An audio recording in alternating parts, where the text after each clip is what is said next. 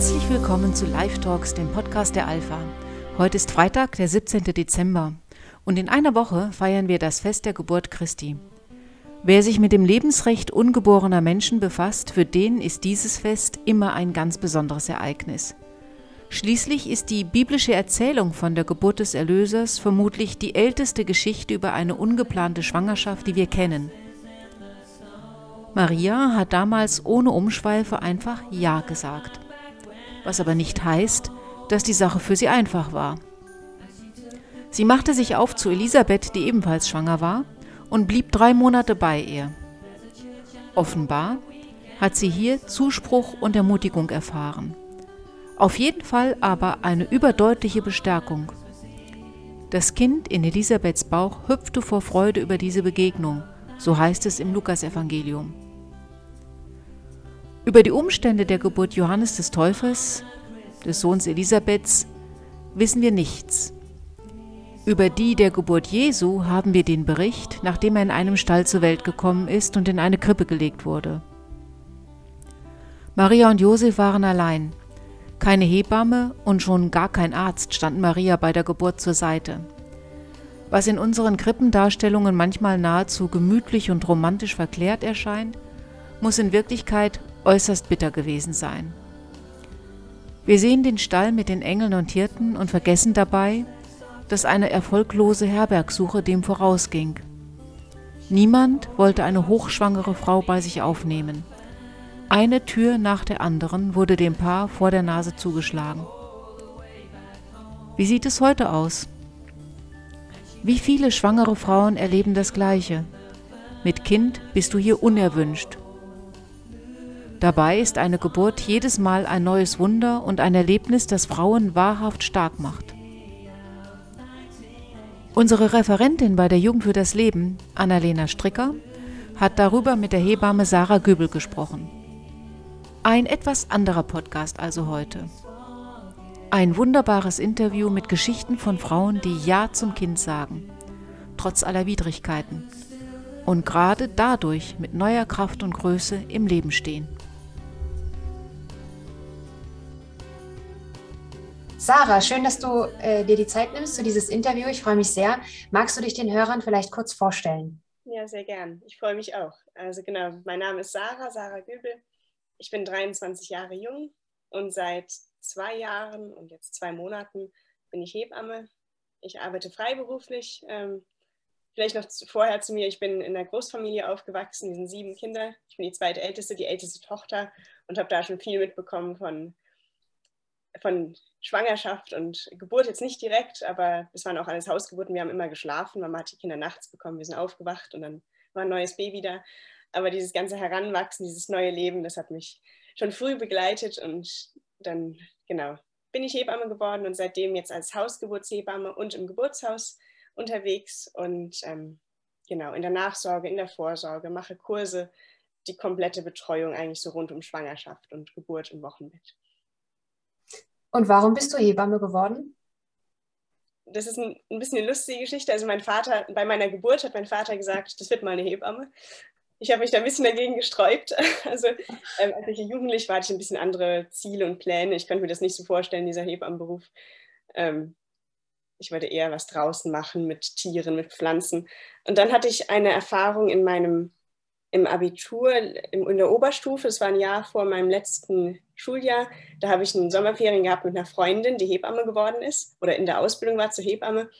Und die hat mir dann geklagt, wie herausfordernd die Ausbildung war und emotional anstrengend und hat viel geweint und es war eigentlich eher ein trauriger Urlaub, aber es hat mich, innerlich habe ich da Feuer gefangen, weil ich auf der Suche nach Herausforderungen war. Und da habe ich gedacht, oh, das ist vielleicht ein Beruf doch für mich. Dann habe ich ein Ferienpraktikum gemacht im Kreissaal und am zweiten Tag, es war zwei Wochen Praktikum, am zweiten Tag habe ich ähm, eine wunderschöne, meine erste Geburt miterleben dürfen, eine wunderschöne Geburt vom ersten Kind mit einer Hebamme, die Sarah hieß.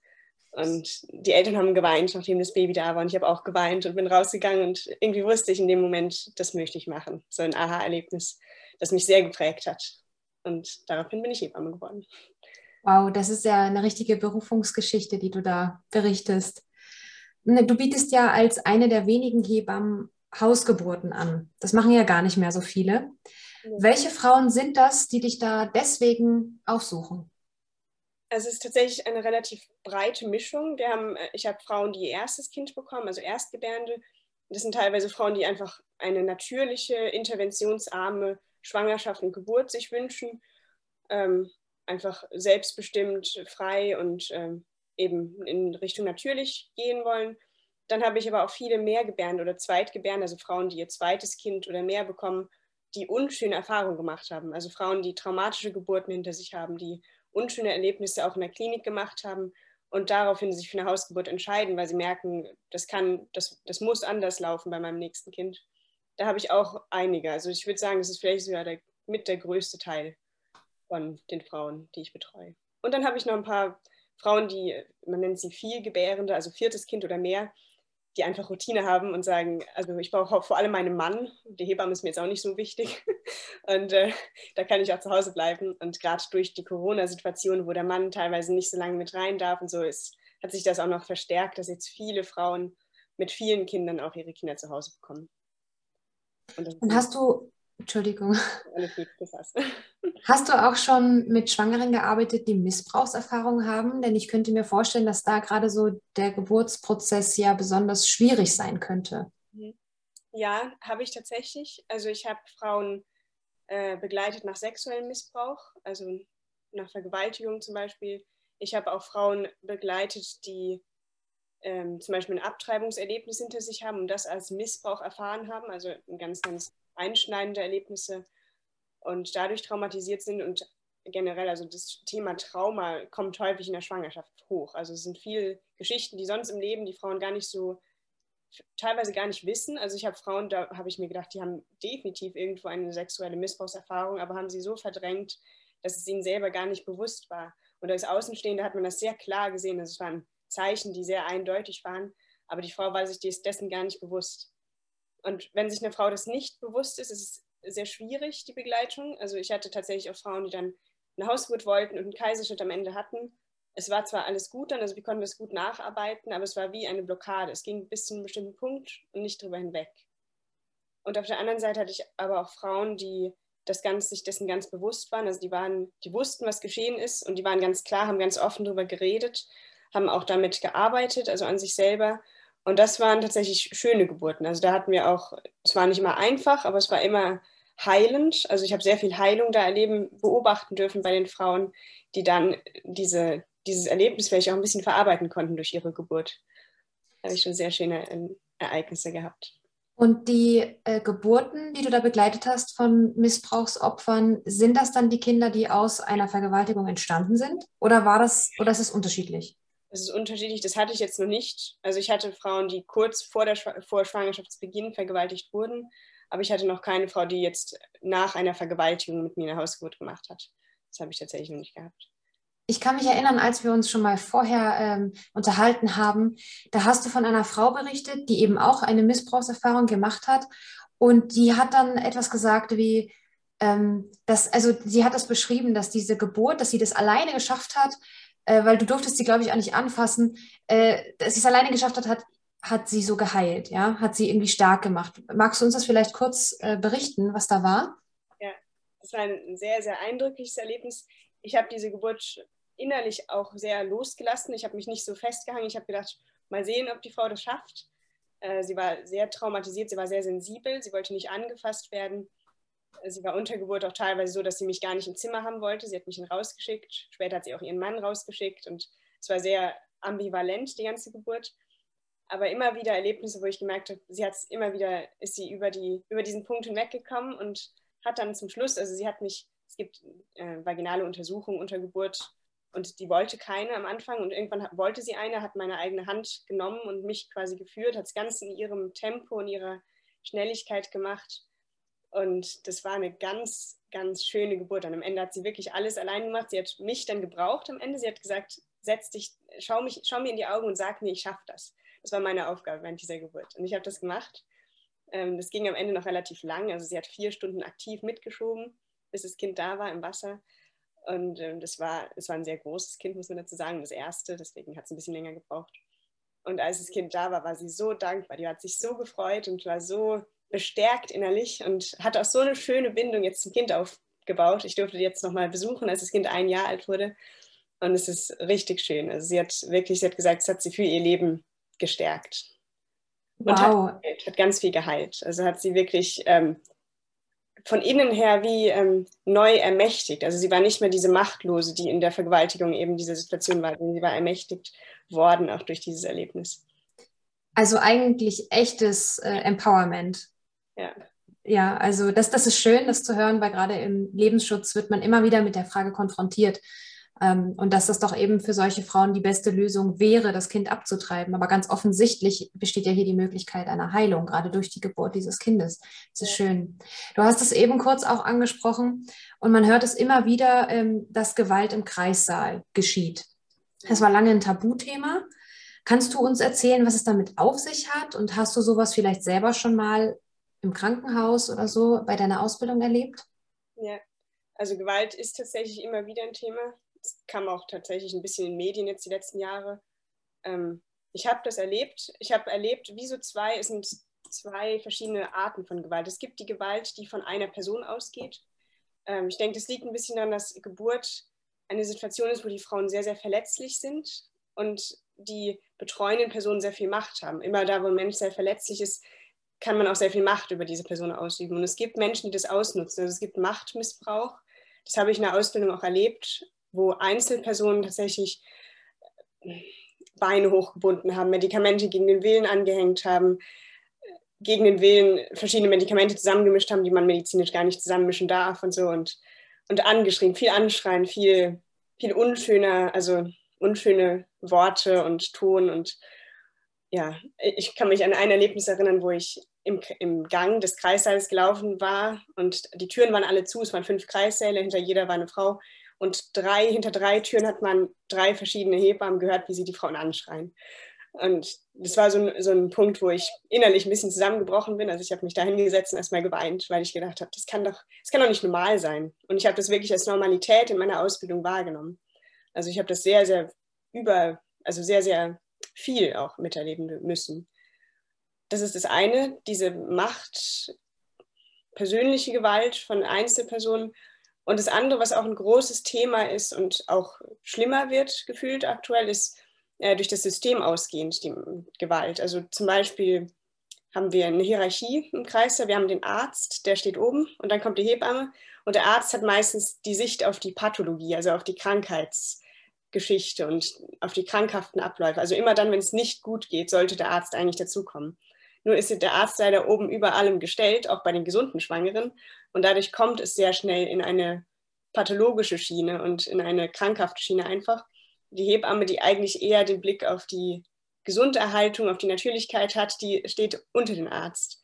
Und das merkt man in vielen großen Krankenhäusern sehr stark, dass dann auch Frauen unter, unter die Räder kommen durch medizinische Interventionen, die dann von den Frauen als Gewalt erlebt werden, aber für die Ärzte vielleicht ganz normal sind weil sie sagen, ja, das muss man jetzt so machen und wir haben jetzt keine Zeit mehr und, dass die Frauen dann in so ein Raster geschoben werden. Die haben dann zwei Stunden Zeit für einen bestimmten Geburtsfortschritt und wenn sie das nicht schaffen, dann wird ein Wehentropf angehängt oder auf den Bauch gedrückt oder mit der Saugglocke das Kind gezogen.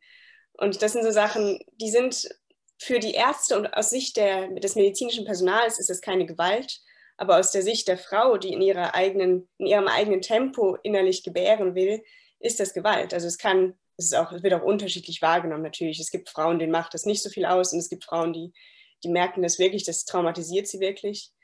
Und das ist eben so eine Gewalt, die vom System geschaffen wird, quasi, wo wirklich die Menschen gar nicht so, nicht, es sind keine bösen Menschen, es sind keine schlechten Ärzte, es ist einfach nur ein System, was da eine, bestimmten, ja, eine bestimmte Gewalt ausübt. Unter anderem, ich frage mich, Entschuldige. Ja. Ich frage mich, ähm, warum schreit denn eine Hebamme eine Gebärende an? Also was sind denn da die, die Gründe? Es gibt verschiedene Gründe. Ein Grund, den ich sehr stark erlebt habe in, der, in meiner Ausbildung und auch in meiner Arbeit, ist die Angst. Also es ist viel, es herrscht viel Angst, auch durch veraltetes Wissen. Also dass wirklich die Hebammen den Blick für die Physiologie, also den Blick für die Natürlichkeit ein bisschen verloren haben. Ähm, das kann man, das liegt auch stark am Personalmangel. Also wir haben fünf Frauen im Kreissaal und wir haben drei Hebammen. äh, mindestens eine muss zwei Frauen gleichzeitig und dann ist vielleicht noch ein Notfall, der noch in den OP muss und dann hat man drei Frauen, da ist man nur am Hin- und Herrennen. Und dann passiert etwas, weil man gerade nicht bei der Frau die ganze Zeit ist. Man kann nicht schauen, wie atmet sie. Man kann nicht mit ihr in diese Stimmung der Ruhe und der Entspannung reingehen, sondern man ist hin und her, dann hat vielleicht rechts Notfall und links etwas, was auch zum Arzt muss. Und dann ist man als Hebamme wie so aufgeteilt zwischen verschiedenen Welten und verschiedenen Empfindungen und kann sehr schnell seine Angst und seine Hetze mit in die ruhige Geburt reinbringen. Und das führt dazu, dass man merkt, äh, dass es wie so ein bisschen Fließbandarbeit ist. Also es ist manchmal das Gefühl, dass man, dass wirklich die Hebamme weiter, weiter, weiter, die nächste bitte. Und so, das wirkt sich auch in der Geburt so aus. Aber das ist nur im Krankenhaus so. In einem Geburtshaus wäre das nicht der Fall, oder? In einem Geburtshaus haben wir eine ganz andere Betreuungsstruktur. Wir haben wirklich die Frauen kennengelernt vorher. Das ist auch ein Grund, also mit dem man viel Gewalt vorbeugen kann. Weil eine Frau, die man fünfmal in der Schwangerschaft vorher gesehen hat und sich wirklich kennengelernt hat und sich sympathisch ist, die wird man anders behandeln unter Geburt als eine Frau, die vielleicht auch in, in den Kreis hereinkommt und sagt, äh, sag mir, was ich tun soll, entbinde mich. Und die Hebamme denkt sich auch, die nächste. Und also das ist ein großer Grund, dass man sich einfach kennt. Und wir haben eine 1 zu 1 Betreuung. Also wir haben die mhm. ganze Geburt eine Hebamme für eine Frau.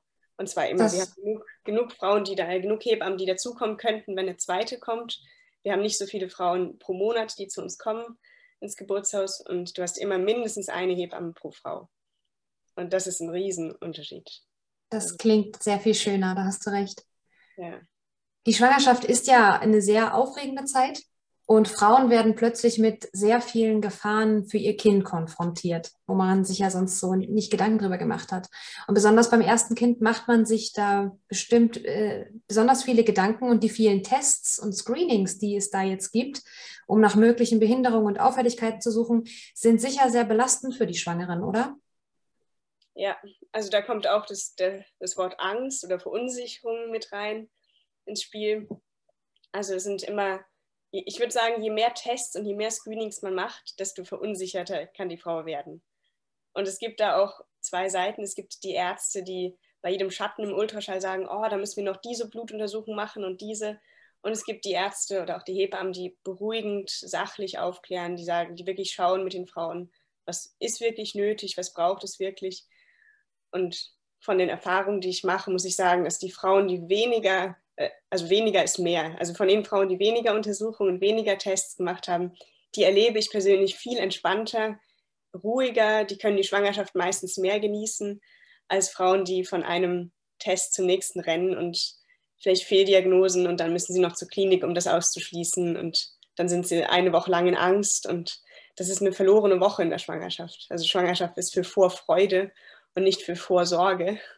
Klar, deswegen habe ich das Gefühl, dass es wirklich zu viel ist. Ich habe mit einer, mit einer Hebammenkollegin gesprochen, die für eine Hebammenzeitschrift schreibt und die hat ein Interview geführt mit einer Hebamme, die jetzt 90 Jahre alt ist. Die, hat, die ist immer noch praktizierend, also sie hat bis 80 Jahre hat sie noch Hausgeburten begleitet und fährt jetzt noch Nachsorgen, also sie ist jetzt 90. Ihr Mann fährt sie immer, weil sie nicht mehr so gut äh, sehen kann und dann läuft sie immer hoch und kommt wieder raus.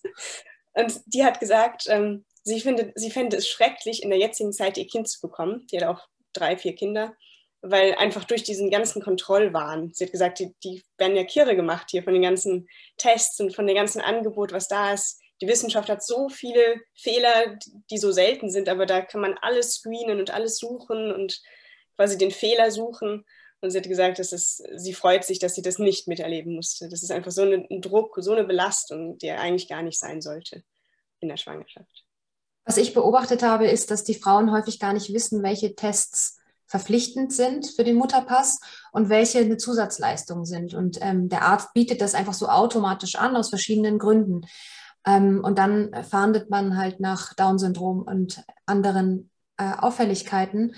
Wie berätst du denn da die Frauen? ähm, in diesem Dschungel von, von Tests? Also erstens ist es wichtig, dass die Frauen wissen, dass es keine Pflicht gibt. Also es, es gibt tatsächlich in Deutschland keine einzige Untersuchung, die vorgeschrieben ist.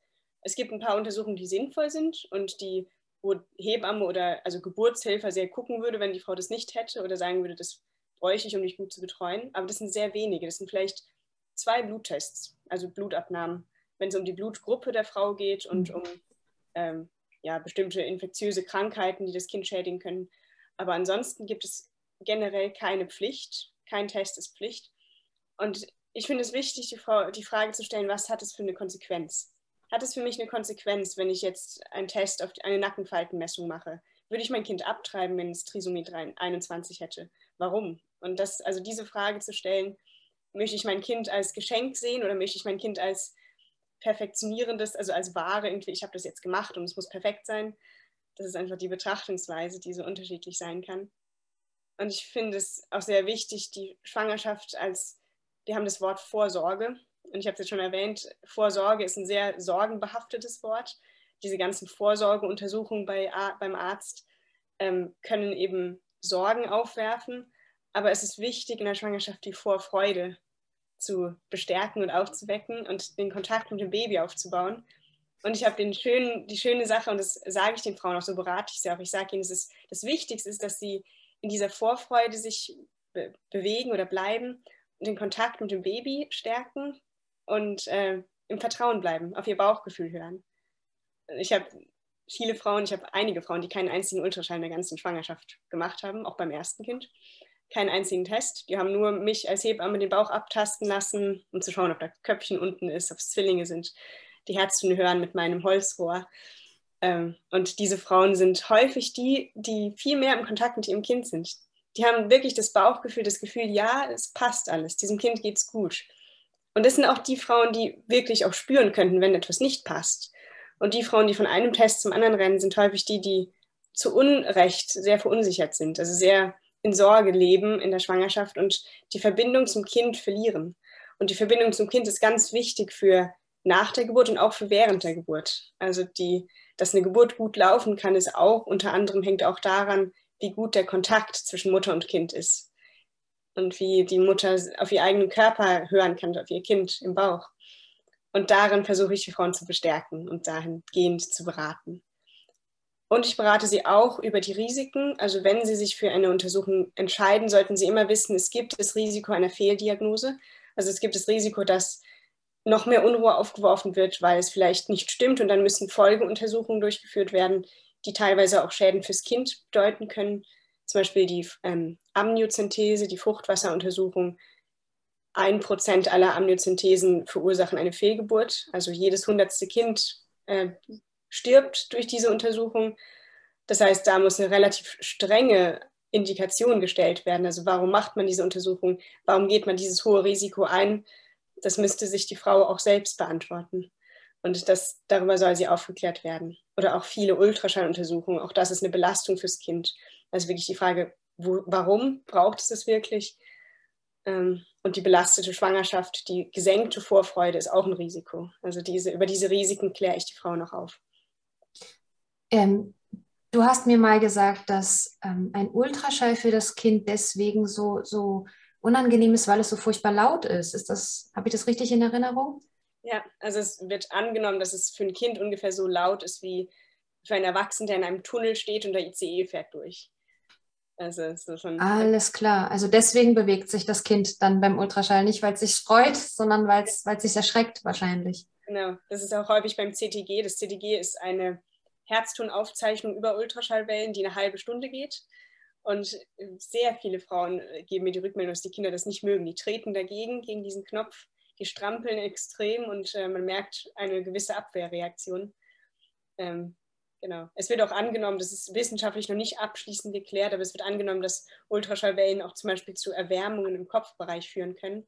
Durch bestimmte, weil der Kopf ein hohl, also rund ist, dass es bestimmte Widerstrahlung geben könnte und es sich eine Erwärmung ergibt, die auch, man weiß eben nicht, ob es das Kind schadet, Schaden zufügen kann aber aus diesem Grund gibt es ein neues Gesetz jetzt seit 2000, Anfang 2020, wo eigentlich Ultraschalluntersuchungen, mehr als drei Ultraschalluntersuchungen der Schwangerschaft verboten sind. Außer es gibt mhm. eine Indikation. Das Kind ist irgendwie herzkrank oder so und man braucht das.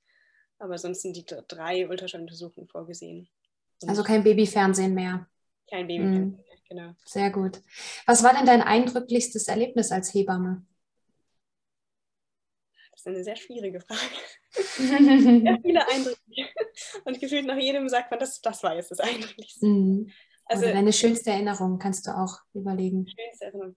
Also tatsächlich ich hatte eine sehr schöne, ein sehr schönes Erlebnis bei einem Untergeburt. Das erzähle ich auch den Eltern immer, die Angst haben, geht es dem Kind schlecht. Das ist immer eine große Angst unter Geburt, ob es dem Kind gut oder schlecht geht. Und ich hatte eine, eine Frau, die, die hatte eine sehr schnelle, intensive Geburt, erstes Kind und dann ging es dem Baby schlecht. Also die Herzen sind runtergegangen. Und ich habe, mein erster Impuls war, oh, wir müssen jetzt ins Krankenhaus fahren. Es war so ein bisschen ein erschrecktes, äh, weil es nicht nur während der Wehe, sondern auch nach der Wehe die Herzen langsamer waren.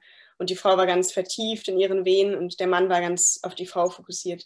Und es war richtig schön. Ich habe dann den Gedanken bekommen, bevor wir ins Krankenhaus fahren, dass die Frau mal mit dem Kind redet und der Mann mit dem Kind redet und der Mann hat dann seine Hand auf den Bauch gelegt der Frau und die Mutter hat mit dem Baby geredet und der Papa auch, der hat dann dem Baby wirklich gesagt, du machst das gut, du schaffst das. Und die Mutter hat ganz tief in den Bauch geatmet und einfach mit dem Kind Kontakt aufgenommen durchs Reden.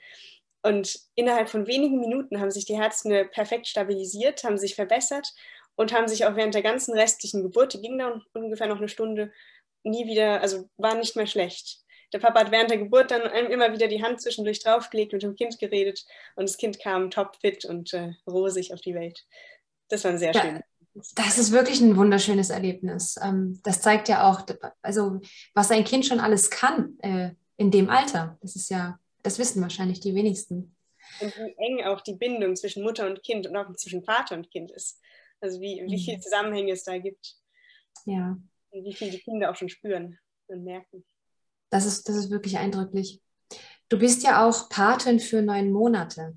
Mhm. Ähm, magst du uns kurz erzählen, was das ist? Ja, also Patin für neun Monate ist ein Projekt von Vita L, soweit ich weiß, oder genau. Und, von der äh, Alpha, ja. Von der. Alpha, ja. Von der Alpha, ein Projekt von der Alpha. Äh, da geht es um die Begleitung von Frauen in schwierigen, Lebenssituationen, äh, in schwierigen Schwangerschaftssituationen. Also wenn die Frau ungewollt schwanger oder ungeplant schwanger geworden ist und zum Beispiel einen Abtreibungswunsch hat, solche Geschichten oder vielleicht eine schwierige Lebenssituation einfach hat und da schwanger hinein schwanger geworden ist einfach die Patin ist eine Begleiterin, eine, eine Freundin, die einfach ein offenes Ohr hat, die bereit ist zu helfen, wo sie kann, ohne spezielle medizinische Ausbildung. Das ist abgedockt jetzt von meinem Hebammenberuf. Es ist einfach eine ehrenamtliche Tätigkeit, um eine Frau in so einer Situation zu unterstützen. Und wie lange machst du das schon? Seit Anfang 2020. Mhm. Und warum? Was hat dich dazu bewogen?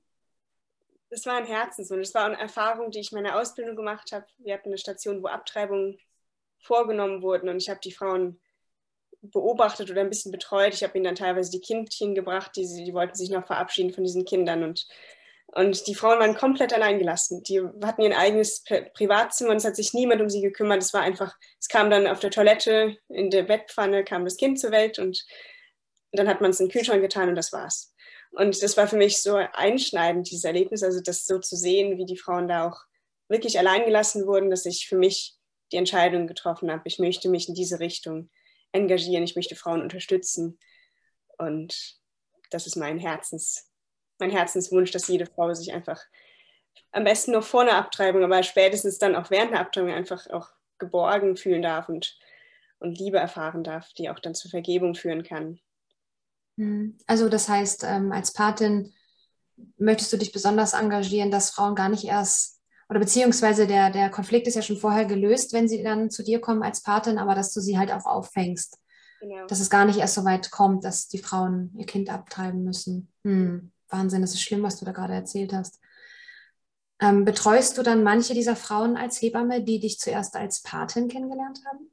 Ja, also wenn es ihr ausdrücklicher Wunsch ist, das hatte ich jetzt schon äh, dass Frauen sich dann gewünscht haben, ja, ich hätte gerne dann über die Patenbegleitung hinweg noch Hebammenvorsorge. Ich habe auch meine Frau dann während den Wehen betreut, die ist dann ins Krankenhaus gegangen, aber hat dann am Anfang der Geburt einfach zu Hause noch von mir Betreuung erfahren. Das ist ganz schön. Also ich finde das ganz, ganz toll, wenn man so den ganzen Weg dann sieht. Das rundum sorglos Paket bietest du also eigentlich an. Das ist ja wirklich toll. Genau, ja. Und ähm, da du jetzt ja schon einige Schwangerschaften begleitet hast und Geburten, ähm, wie, wie ist das? Ist eine Schwangerschaft nach einem Schwangerschaftskonflikt anders als eine geplante Schwangerschaft? Und es ist häufig so. Es muss nicht sein. Es, also ich hatte schon, ich hatte, ja, ich hatte schon beides. Ich hatte Frauen, die nach dem Schwangerschaftskonflikt wirklich das Kind annehmen konnten und es war wirklich abgeschlossen. Es war eine schöne Schwangerschaft. Aber häufig ist es ein Prozess, der sich während der Schwangerschaft wirklich entwickelt. Dass man von der Ablehnung erstmal in die Fragestellung kommt, warum lehne ich das Kind überhaupt ab? Und dann immer mehr in die Annahme und das meistens ein bisschen länger braucht als Frauen, die vielleicht eine geplante oder gewollte Schwangerschaft haben. Aber es, kann, es gibt auch die umgekehrten Fälle und es ist häufig so, dass also viele Schwangerschaften einfach Konflikte mit sich bringen. Ich würde sagen, fast jede Schwangerschaft bringt irgendeinen Konflikt mit sich und jede Frau muss den irgendwie überwinden. Ich habe zum Beispiel eine Kollegin, die wollte schwanger werden, äh, ist jetzt schwanger geworden. Sie ist frisch verheiratet. Sie hat schon mit Kindern gerechnet, aber nicht so schnell. Und die hatte echt äh, Schwierigkeiten, weil sie eigentlich noch Hebamme sein wollte, noch ein paar Jahre.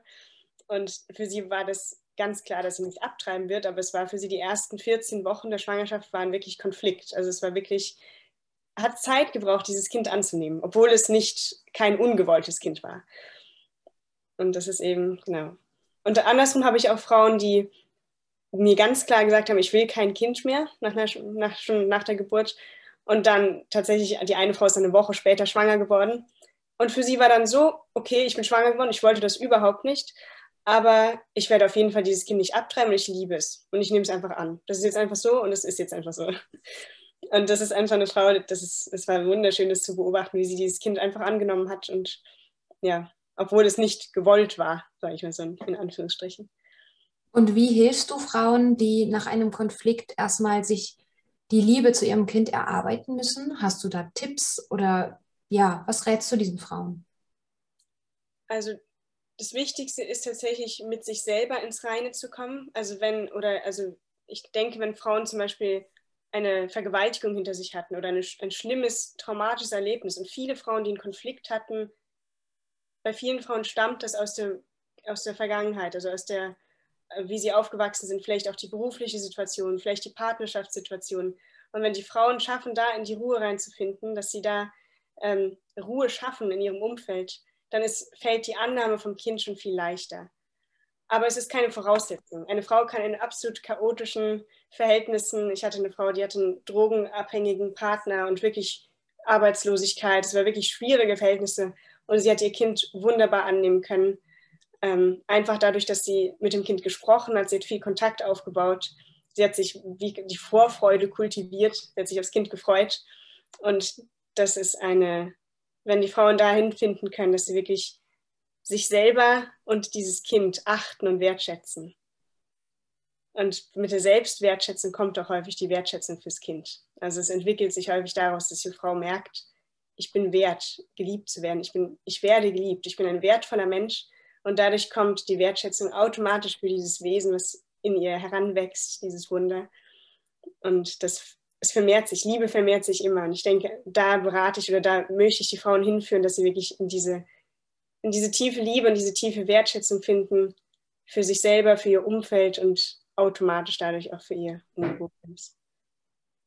Wow, also das war jetzt ein richtig schönes Schlusswort. Ähm, danke für dieses tolle Interview und dass du dir die Zeit für uns genommen hast. Vielen Dank und viel alles Gute und viel Segen auch für deine weitere Arbeit, sowohl als Patin als auch als Hebamme. Ja, danke dir. Vielen Dank. So, die Pause ist jetzt lang genug, dass wir das schneiden können. Ich mache mal hier die Aufzeichnung. Nicht umsonst nennen wir Weihnachten das Fest der Liebe. Tiefe Liebe. Das hat Maria für Jesus empfunden, das hat Josef gespürt, das schenkt Jesus uns auch heute noch. Wenn ein Kind geboren wird, kommt neue, tiefe Liebe in diese Welt. Freuen wir uns also über jedes dieser Kinder.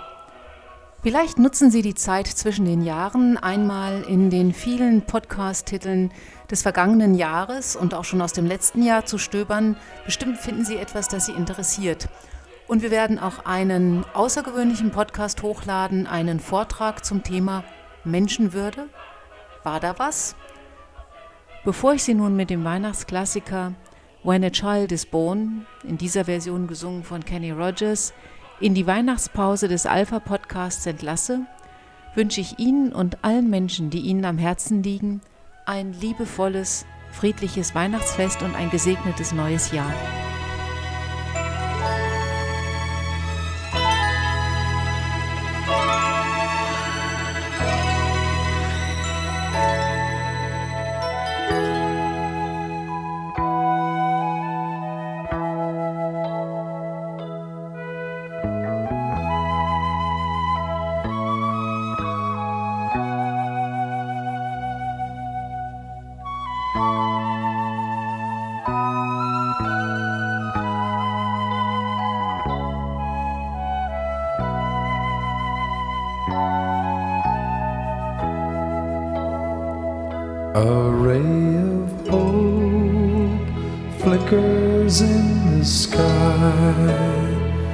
A tiny star lights up way up high.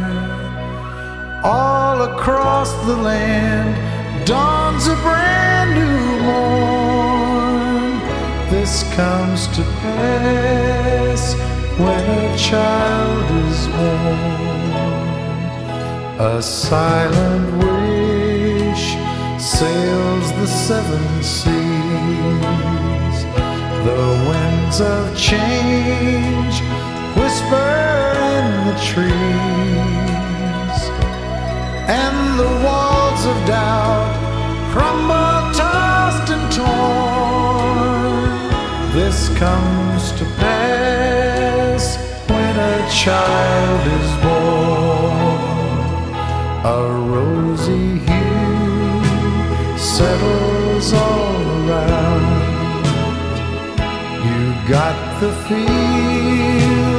you're on solid ground. For a spell or two, no one seems forlorn. This comes to pass when a child is born. And all of this happens because the world is waiting waiting for one child. Black, white, yellow, no one knows. But a child that will grow up and turn tears to laughter, hate to love, war to peace, and everyone to everyone's neighbor. And misery and suffering will be words to be forgotten forever. It's all a dream.